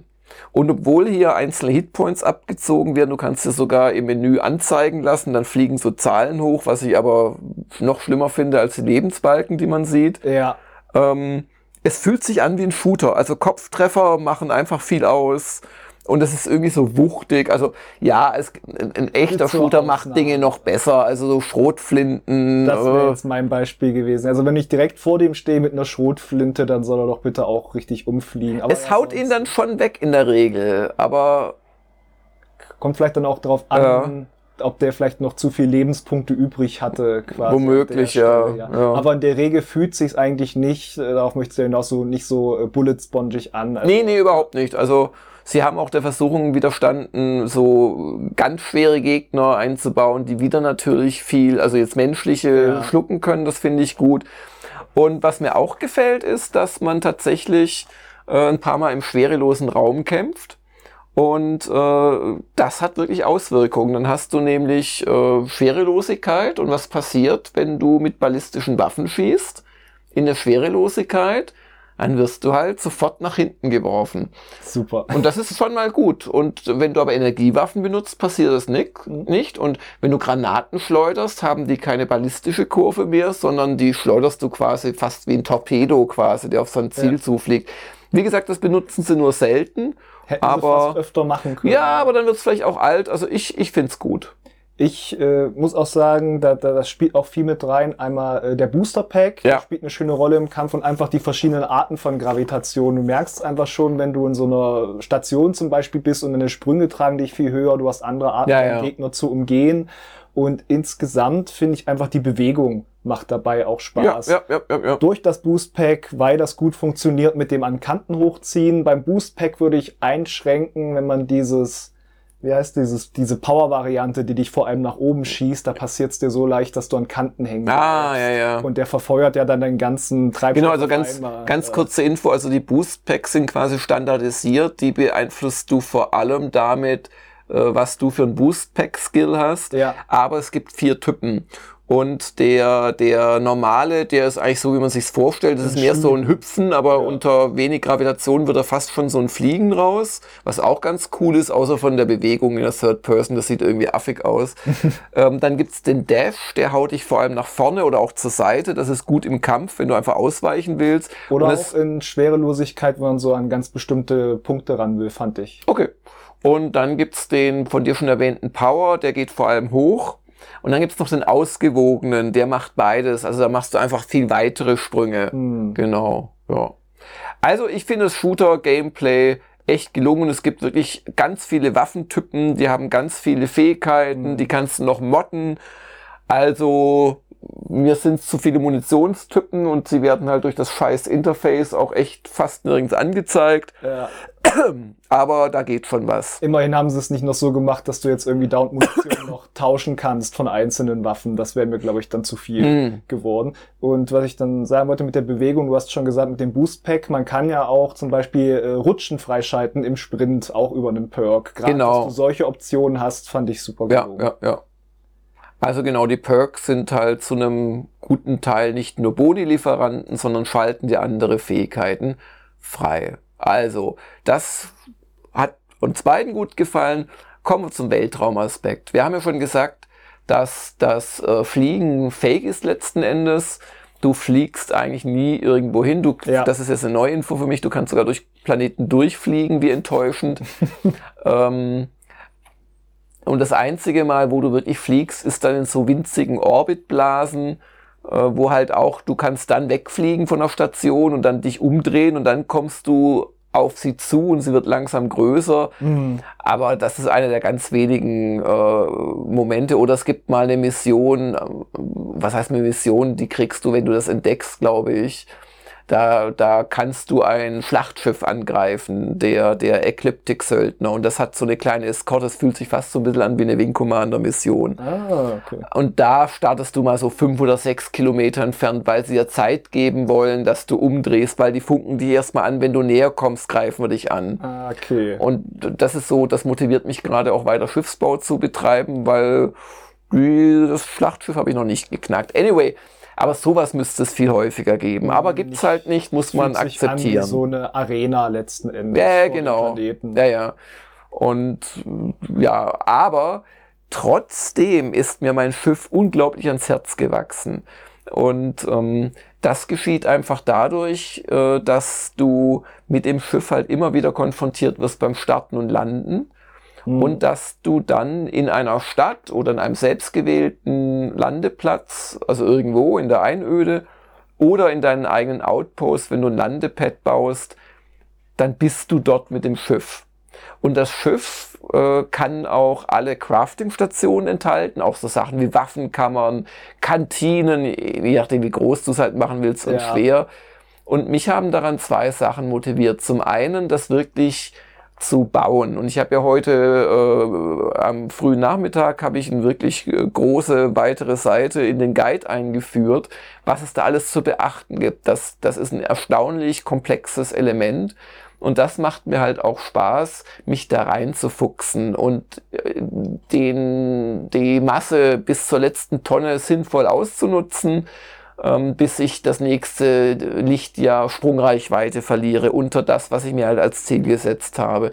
Da hatte ich echt einen Wahnsinn Spaß mit weil ich es dann aber halt auch fliege in den Kämpfen. Und wenn ich es nicht fliege, steht es zumindest als mobile Teleportbasis quasi rum. Und da sind die Begleiter, die reden mit dir, die machen da auch so kleine Idle-Handlungen. Die Andrea trainiert und der, der Barrett redet Stuss und der... Irgendwer anders fegt gerade. Der fegt so, und ja. so weiter. Und dadurch erweckt das Schiff in mir doch so Besitzer und so, so heimatliche Gefühle letzten Endes. Und ich glaube, das ist auch etwas, das muss so über die Zeit wachsen tatsächlich. Und das hätte ich nicht, wenn ich nie in den Shipbuilder gehen würde. Das ist so, das, das ist so die Kombination. Das ist eine, dann effektives Schiff mit viel Fracht, guter Manövrierbarkeit, vielen Crewstationen, damit du viele Gefährten mitnehmen kannst, allen Crafting-Stationen und einer weiten äh, Übersprungfähigkeit und natürlich einer guten Bewaffnung, guten Schild und so weiter, guten Reaktor aufzubauen mit diesen ganzen Wechselwirkungen. Aber eben dann auch diese Heimat zu haben, die dich überall hin begleitet. Und darüber hat es dann doch für mich funktioniert in Richtung so, ja, die Welt bereisen so ein bisschen. Auch wenn es letzten Endes ja nur Lande- und Startsequenzen sind. Aber dadurch, dass das halt das von dir gebaute Schiff ist, hat es für mich doch dann mehr funktioniert und ich habe mir mehr eingebildet, dass ich dieses Universum bereise, als wenn ich immer nur per Schnellreise zu Fuß quasi unterwegs wäre. Ich, ich kann dich da schon verstehen. Es ist halt dein, dein Flaschenschiff, auch nicht ein Flaschenschiff, sondern es ist dein Vehikel in der Welt. Für mich hat das auch als das Schiff als mobile Basis funktioniert. Ich mhm. habe auch vermieden, Schnellreise so zu nutzen, dass der mich direkt irgendwo auf der Planetenoberfläche absetzt, weil ich ab und zu mal aufstehen wollte und da durchlaufen wollte, eben weil die Begleiter da rumlaufen. Ich mhm. finde, das ist auch gelungen. Das kann man denen auch anrechnen, aber mir hat's dann vollkommen gereicht, da die, und das ist erstmal ja wahrscheinlich ein positiver Aspekt, dass, dass es mich nicht dazu zwingt, mhm. das zu machen, weil ich finde auch, ich weiß, der ist besser zu bedienen als andere Sachen, aber ich finde auch diesen Schiffsbilder-Teils einfach gruselig, weil der sich so wahnsinnig schlecht erklärt. Weißt du, da wollte ich einmal eigentlich nur den Reaktor austauschen, ja. dann erstmal, und oh, dann muss ich das halbe Ding ja auseinandernehmen, bis ich den anwählen kann und dann tue ich ihn rein und dann habe ich nur irgend so eine kryptische rotes Ausrufezeichen am Rand. Ich drück Start, dann sagt er mir, was das Problem ist, aber auch mit so welchen wie Modul nicht verbunden. Ja, danke. Ja, aber welche? Gell? Ja. Die, ja, ja. Ah. Aber wie gesagt, jetzt kannst du in meinen Guide reinschauen.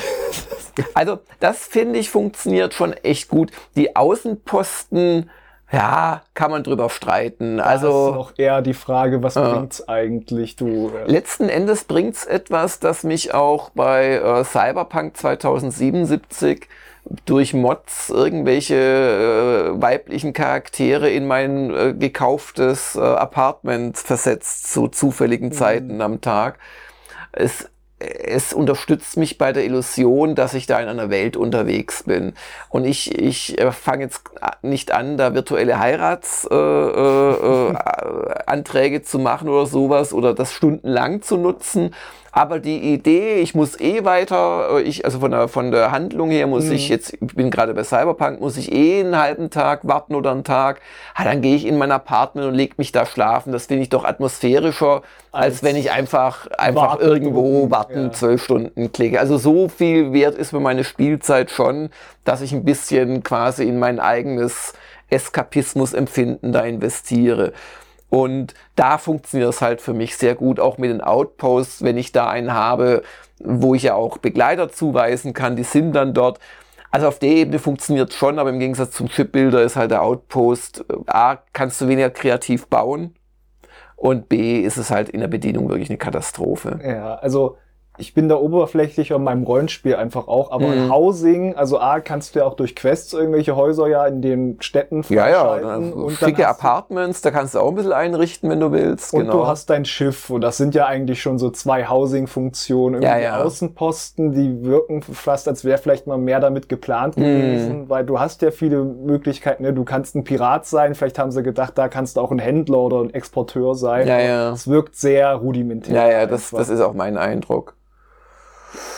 Genau, die Raumkämpfe machen Spaß. Du hast halt auch wieder über das Shipbuilding so ein paar echt unterschiedliche Strategien. Also du kannst drei Waffengruppen haben, kannst erst die Schilde abarbeiten, dann ja. reinhauen. Ich habe aber jetzt ein, meine Frontier habe ich umgebaut in so eine Art äh, Fernkampfjäger. Der hat einfach so viele, Gott, wie heißen die Dinger? Vanguard, Auto, bla bla bla, Projektoren. Da das ist denen scheißegal, auf was die schießen. Mhm. Die machen gleichermaßen Schaden gegen Schild und Hülle. Und den Schaden gegen die Hülle verschenke ich halt, solange der Schild noch nicht drunter ist. Aber da ich da die Gegner so wegbuttere. Ja.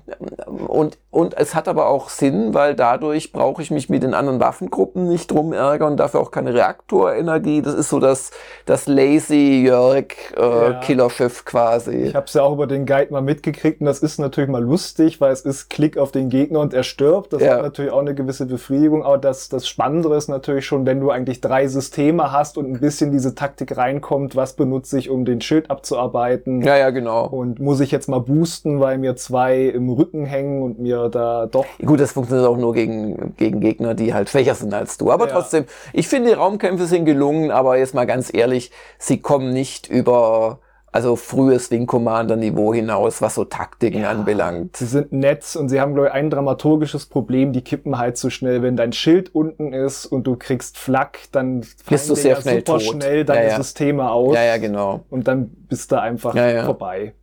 Ja, genau, aber sie, sie, sie haben sowas kurz, aber schmerzhaftes, ja. was wahrscheinlich ein Weltraumkampf auch wäre, weil letzten Endes es genügt ja, wenn du ein Loch in der Hülle hast, dann bist du ja eigentlich tot, ja. gell? Aber ich wäre irgendwie dramatischer wäre eigentlich, wenn sie mir erst die Waffen kaputt schießen und dann schaffe ich es vielleicht gerade so schnell mhm. mit einem Grafsprung zu fliehen. Das geht ja, aber sie schießen ja immer zuerst den Graf kaputt. Aber es ist ja auch logisch in der Welt, das ja, ja. ja machen, wenn ja, ja, willst, genau. dass die abhauen. Was du ja auch machen kannst, wenn du diesen einen Perk freischaltest. Genau, halt. genau. den finde ich auch super, dass man dann wirklich gezielt. Ja und ich spiele ohne den, weil ich bislang zu geizig war, da rein zu investieren. Aber ähm, auch, auch hier also, äh, funktioniert halt die Simulation. Du kannst im Kampf aufstehen und, äh, und im Schiff rumlaufen. Lassen. Und wenn du wie ich einen geilen Schild hast und schwache Gegner, kannst du den stundenlang dazu gucken, wie sie immer wieder anfliegen und du sagst, Huhu. Und jetzt craft ich ein bisschen. Aber also wenn, wenn halt dein Schild äh, schwächer ist als das, was sie, dann bist du halt nach spätestens einer Minute tot. Aber es geht. Wie, wie geil ist das? Der Kommandant muss aufs Klo, vernachlässigt seine Pflichten und dann wird das Schiff zerschossen. Sowas gefällt mir einfach. Ja. Genau. Also der Weltraumaspekt ist doch besser, als ich so nach 10, 15 Stunden dachte, als so die Enttäuschungen reingeputzelt sind.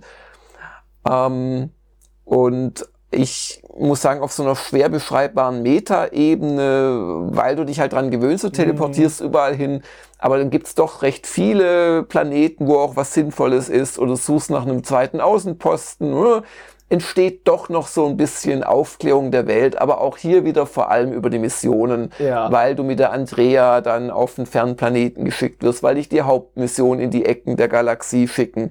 Darüber funktioniert's, aber es ändert sich nichts quasi an der Grundkritik, dass ähm, diese ganze Prozedurale nicht zu Wow-Effekten führt. Nein. Und um das vielleicht sogar noch zu sagen, es ist sogar dann auf den auf den weit entfernten Sternsystemen deutlich weniger los als so in dieser Bubble um die Startposition herum. Äh, entweder hat sie die Lust verlassen beim Design oder da leben halt auch weniger Leute. Weiß, weiß, es ist einfach realistisch. Ist. Da gibt's dann keine Crimson Sky gegen UC äh, äh, Defender, weil die sind da weit von ihrer Heimat entfernt. Die gibt's da einfach nicht. Aber wenn sie jetzt noch gedacht hätten, du findest auch mal einen Planeten, wo du wirklich der Erste bist. Hm, ja, genau. Wieder eine verlassene Waffenfabrik ja. oder so. Ja. Es ist also ich, nicht so schwer. Ich, ich warte auf einige Mods und eine davon ist, gibt mir richtig einsame Planeten, wo ver verfickt nochmal, Entschuldigung, nichts ist. Einfach gar nichts. Ich baue einen Außenposten, das ist das Einzige, was es da gibt. Und dann die zweite Mod sind die Monster, die großen, die hätte ich gerne. Die dritte Mod ist, das Reisen soll was kosten, nämlich, das haben sie ja schon eingebaut mit dem Helium-Dingens da, aber das... Das ist halt so vereinfacht worden irgendwann, bis es nur noch... Das macht überhaupt keinen Sinn. Ist, ich möchte. Helium verbrauchen für Kraftsprünge. Und dann möchte ich auf bestimmten Planeten sterben können, einfach weil ich nicht die richtige Kombination aus Kleidung, Anzug, Helm und Rucksack habe und die Radiation nicht ab kann. Also eine Art Reality-Mod. Ja. Also der, der ist eigentlich schon fast Pflicht. Vielleicht kommt der sogar von Bethesda selbst, weil das Könnte ist ja so offensichtlich. Ja. Und, und mit diesen Änderungen wird's für mich echt nochmal in der Simulation ein bisschen besser werden. Ja, weil wir brauchen nicht zu hoffen, dass sie dieses Instanzensystem abschalten. Das nee. ist einfach ganz tief in der Engine drin. Ja. ja, kommen wir zum Fazit. Ich glaube, ich muss da gar nicht weit ausholen. Ich habe mich jetzt wirklich schon äh, lange genug in, in Text und Bewegtbild geäußert. Mir macht's immer noch großen Spaß. Ich habe mit den faktisch wirklich vorhandenen Schwächen habe ich mich arrangiert und quasi das für mich unglaublich motivierende Spiel dahinter gefunden. Ich bin noch nicht durch mit den Nebenquests und ich mache auch immer wieder Sachen, die einfach Optimierung des Schiffs ist und oder auch mal, dass ich auf eine bestimmte Waffenmod hinspiele und vertreibt mir so Quality Time mäßig meine Zeit. Also meine 9.0 steht. Äh, ich habe auch deswegen so lange gespielt, um mir da sicher zu sein ähm, für mich ein ganz großartiges Erlebnis, trotz seiner Shortcomings. Mhm. Wie sieht's bei dir aus, Hagen? ich würde da ausholen, erst mit dem Starfield, dass man dem, finde ich, gerade am Anfang Unrecht tun kann. Weil man im ersten Moment denkt, ah, jetzt ist es halt ein bisschen Fallout Skyrim gemischt, aber von einem neuen Hintergrund. Und ich glaube, man braucht auch wirklich erst diese Zeit, um da reinzukommen, dass man halt noch mehr merkt, ja, was heißt das denn eigentlich? Ich habe halt diese Schiffe, mit denen ich fliegen kann, mit denen ich kapern kann, wo ich dann Raumstationen finde. Und ach, die sind ja ein bisschen eigentlich wie diese Walls früher und Fallout, die haben so kleine Geschichten, da vielleicht schon manchmal ein bisschen nervig eben bei, dass so eine Detailfülle ist da drin, dann auch mal die äh, Environmental Storytelling Sachen da zu finden in dem ganzen Boost und dann sind es halt doch lauter Gänge in so Raumschiffen, die halt modular sind, einfach wie es da aufgebaut ist. Aber das geht. Du kannst da Drogen kochen und so weiter. Äh, du kannst äh, da äh, Piraterieforderungen machen, du kannst dich dieser oder jener Fraktion anschließen und die schicken dich ja dann aber über verschiedene Planeten und dann auf verschiedene Städte. Das ist da halt alles drin und das macht's ja dann doch wieder besonders. Deswegen ist es halt doch nicht vom Gefühl her so ein Skyrim 1.5 oder ein Fallout 4.5, sondern es ist sein eigenes Ding. Ich finde, sie haben einen guten Job gemacht mit der Spielwelt. Die ist faszinierend, die äh, hat dadurch, gerade dass sie so ein bisschen mehr down to earth ist, ist sie faszinierend. Man möchte wissen, was ist da los und äh, gerade da waren wir uns auch einfach einig bei den Quests. Das hat Charme, das ist jetzt nicht Literaturnobelpreismäßig äh, geschrieben, aber das weckt immer Interesse, da haben sie Ideen, da waren auch schon Entscheidungen dabei, wo ich äh, mit mir gehadert habe und wo ich mir auch gewünscht hätte, das geht vielleicht anders. Also gerade auch wenn es so in den Raubtierkapitalismus geht, der da auch da ist in dieser Welt, aber im ersten Moment wirkt das ja eigentlich alles so freundlich, hm. es ist ja auch nicht so blutig wie Fallout oder so, hat mir sogar fast ein bisschen gefehlt, so VLTS und ein bisschen mehr äh, Spratzen, wenn ich wo drauf schieße. Und das sind die Sachen, die ziehen einem so immer weiter rein. Und die, die Sachen, wo es mich dann eher ärgert und wo ich wirklich auch immer mal wieder rausfalle, ist, äh, wenn halt eigentlich ich schöne Quest gelöst habe über einen Weg und dann ergibt sich dann Entwicklung und ich komme zurück und denk irgendwie muss ich doch jetzt mit meinen Begleiter darüber reden können, weil die melden, aber die melden sich halt mehr so von sich, ne? die mm. haben nicht mhm. neue Dialogoptionen, wenn du sie ansprichst. Oder ich kann noch mal mit dem Questgeber reden und sagen, äh, du, euer, einer eurer Angestellten ist da nebenan gestorben oder vielleicht kann man dir noch helfen, irgendwas geht geht halt nicht. Da hört's dann irgendwie auf und manchmal, und das ist vielleicht auch unfair, denke ich mir, vielleicht wäre das drin, wenn sie sich gesagt hätten, wir machen eher den Maßeffektweg, wir machen mehr so ein System, wo man viel scannen kann und sehen kann, aber wenig, wo man wirklich drauf landen kann. Und mir hätte halt nichts gefehlt, mm. weil ich das so dermaßen nicht, nicht mal nur jetzt ein schlechter Punkt von dem Spiel, sondern es ist einfach schwach, das ist schlecht. Also mm. ich kann gar nicht genug sagen, wie mich die, diese Planeten mit jedem weiteren Mal einfach enttäuscht haben, weil ich das so durchschaubar und schlecht generiert finde mhm. und das einfach für mich geht gegen diese Frage, oh, was ist da draußen? Was ist da für eine faszinierende Ja, Welt? ja, du bist kein Entdecker, du bist eigentlich ein Sammler, der halt effizient, möglichst schnell alle Tierformen und Pflanzenformen scannt mm. und dann kriegt er 100 Prozent, dann kann er es verkaufen. Aber du entdeckst nichts, ja. du hakst ab. Das ist so eine Checklistenerkundung. Mhm. Und das ist vielleicht genau das Dove, woran irgendwie kein Entwickler denkt, warum irgendwie jede Gruppe, egal was die für eine krasse Vorgeschichte auf Level 1 anfängt hat, äh, in dem Spiel New Atlantis. Du kannst New Atlantis Scale, also den Planeten, wo das drauf ist, Jemison, kannst du die Fauna äh, kartografieren und äh, alles abscannen. Ja, und, und dann kriegst du Geld dafür, das macht doch keinen Sinn, da leben die seit 200 Jahren. Ja, ja, ja genau. Genau da, wo ja. andere Außenposten sind und irgendwie das ist ja auch der Punkt, ich glaube, ich kauf's ja auch der Welt dann nicht ab, wenn es an einer anderen Stelle heißt, du gehst jetzt auf diesen Planeten und da ist irgendwas von dieser Vorgängerzivilisation, das hat noch nie ein Mensch gesehen. Und ich denke mir, ja, ich glaub's euch nicht. Ja, weil da schon drei verlassene Minenposten mhm. sind, ja. Also wenn es wirklich diesen leeren Planeten auch mal hätte, wo man einfach so ein bisschen, und der auch nach ästhetisch nach was aussehe, wo du mal dieses ja. haben kannst, so einsamer Wanderer irgendwie im Dings, das fehlt mir. Dieser Schubs irgendwie ästhetisch und von der Generierung, dass sie da noch was gemacht hätten, mm. dann wird für mich alles mehr zusammenkommen. So stecht's für mich halt immer so raus als so ein halbgares Ding in einem sehr und da jetzt, um zum Ende auch zu kommen, in einem sehr, sehr schönen Spiel. Hm. Das mich nur manchmal ärgert, wenn ich dann doch drüber stolpere und dann wieder denke, ach, jetzt hier wieder die zwölfte Waffenfabrik und wenn ich sie nur am Rande sehe und schon gar nicht reingehe, weil ich keine Lust drauf habe. Und das ist aber halt, ich sehe sie halt und denke, oh, ich habe keine Lust, zum Glück muss ich da nicht rein. Hm. Hm. So, und das in Zahlen aber ausgedrückt, jetzt habe ich wieder das Kunststück geschafft, was viele Kritiker schaffen, so viel von der Kritik hinten anzusammeln, aber möchte es ja begründen. Ich wäre beinahe 8,5, aber trotzdem. Bei einer 8,5. Ja, das du ja gerne bei Rollenspielen.